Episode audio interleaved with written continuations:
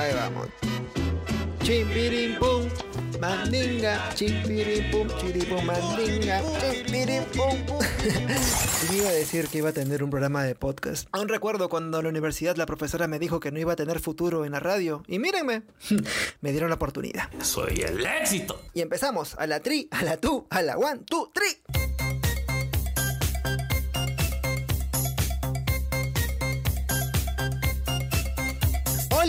Mis cachorros sanguinarios! Hoy quiero salirme de lo acostumbrado y hablar de una de las franquicias de terror más recordadas, la del Enanito Verde.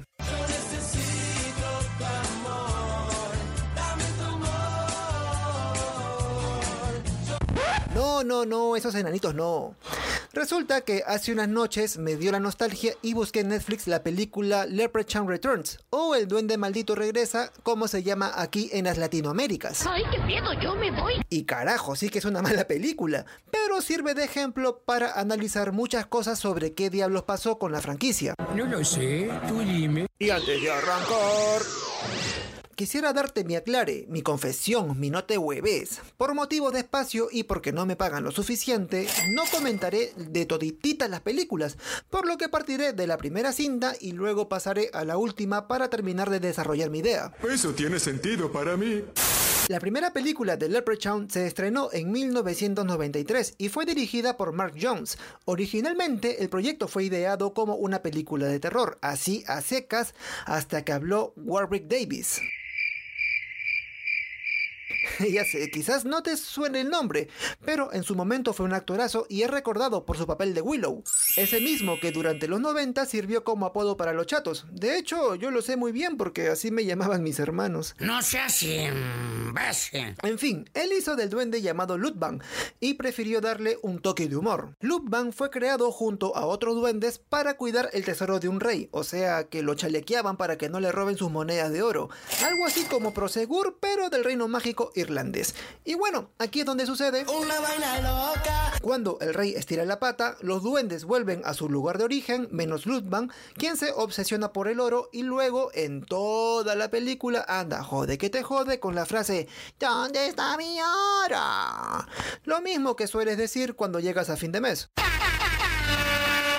El resultado fue hasta las huevas, pero tan, pero tan hasta las huevas que llegó a convertirse en una película de culto con los años. ¿Será acaso que el público de aquel entonces no estaba preparado para tanta genialidad? ¡No me digas, no me digas! Nah, actualmente la película tiene un 21% de aprobación en Rotten Tomatoes, y eso es bastante bajo, y es considerada la peor película de la trayectoria de Jennifer Aniston, y eso que hablamos de su debut en industria. ¡No te lo puedo creer! A mi parecer, Leprechaun trascendió por ser una propuesta distinta. Ojo, ojo, ojo. No única, sino distinta. Es diferente. Al tratarse de una comedia slasher con su cuota de gore, con su sangrecita. ¡Puta, qué asco! No será acaso el mejor de las comedias, pero el concepto y el toque muy personal de Warwick hicieron que la obra saliera algo del molde. Y sí, es una película de esas tan tontas que no merecen ser vistas en serio, sino con los amigos, con sus chelitas y su moñazo de... Además, la trayectoria de Aniston y Warwick luego de Leprechaun dio ese empujón extra que necesitaba la película para seguir vigente entre los fans del terror. ¿Quién hoy puede ignorar la película debut de Aniston ahora que es una mega estrella hacha dorada doble filo? Y no, no es para reírse, la misma Aniston pensó abandonar la actuación luego del estreno de Leprechaun. ¡No te lo puedo creer! Ahora, Leprechaun cuenta con 6 secuelas, un reboot y la huevada esta que vi en Netflix hace un par de noches. O sea, 8 películas del Chato Verde. Y ojo, la primera de todas no es la mejor, así como tus historias de cama. Según la crítica, el podio está encabezado por Leprechaun Returns, seguido por Leprechaun in the Hood y Leprechaun Back to the Hood. Todas estas cintas estrenadas después de 2000. En Leprechaun Returns, la cinta tiene toda la pinta de ser una obra juvenil con su rico gore, chistes tontos y eso que arrancó bien como película de terror así solita. También aparece un personaje de la primera película de la saga. ¡Me muero! No quiero spoilearte por si te animas a verla. En fin, entonces reflexioné algo interesante.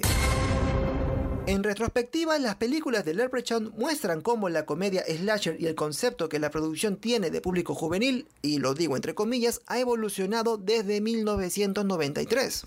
Hace 30 años, el gore de aquel entonces no se puede comparar con el gore de ahora. ¡Puta, qué asco! Y no me refiero a nivel técnico, sino a la sensibilidad hacia la violencia. Los jóvenes de ahora ya están expuestos a cosas mucho peores de lo que vemos en el Leprechaun original.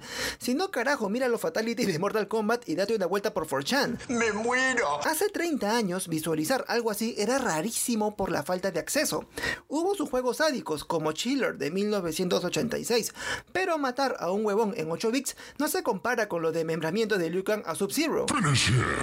Ambos son violentos, pues sí, pero el detalle gráfico hace que la sensibilidad sea menor y esto no solo por los videojuegos, también hay que tener en cuenta los medios de comunicación, internet y la industria del entretenimiento en general. ¿Qué? ¿Qué fue lo que dijiste? El público juvenil de hoy en día, por lo tanto, percibe el horror slasher con menos inocencia que los que vieron Leprechaun a inicios de los 90. De allí podemos partir de por qué nos pareció más tenebroso el Chato Verde cuando éramos más jóvenes. ¡Eres un cobarde! Obviamente vivíamos en un mundo mucho más pudoroso. Ahora sacando el gore de la fórmula, Leprechaun aún funciona en el sentido de que sus tres películas, o sea, las más ranqueadas, fueron después del 2000. ¿Y esto a qué se puede deber? No lo sé, tú dime. Pues el Leprechaun de hoy, o sea, el Duende Maldito regresa del 2018 y que está en Netflix además, tiene esa cuota de nostalgia noventera, como los chistes sonsos y la simpleza de la trama, mezclada con la parodia, algo que las nuevas generaciones han inventado desde Scary Movie, pero de manera muy sutil, sin perder el estilo del Chato Verde, aunque no se trate de mi bien querido Warwick. No hay dudas de que se trata de un intento para que el Chato Verde siga facturando en los próximos años, y digo intento, entre comillas, porque la película no cierra tan bien, pero a la vez reconozco que son esas obras que siempre seguirán con vida para un selecto grupo de fans, amantes del horror, lo trillado y hasta lo clásico.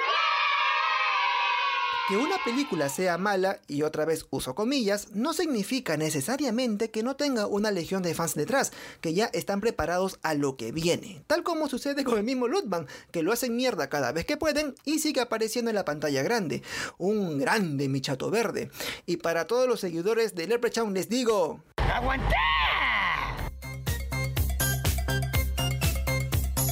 Aquí entonces cierro mi podcast de hoy, mis chiquilines. No se olviden de comentar, darle like y dejar su besito de agradecimiento en la pantalla. Compartan el podcast con sus patas para apoyar este humilde espacio de la vida y de la march. Ya saben, sigan de por play para seguir chongueando todas las semanas. ¡Alaos!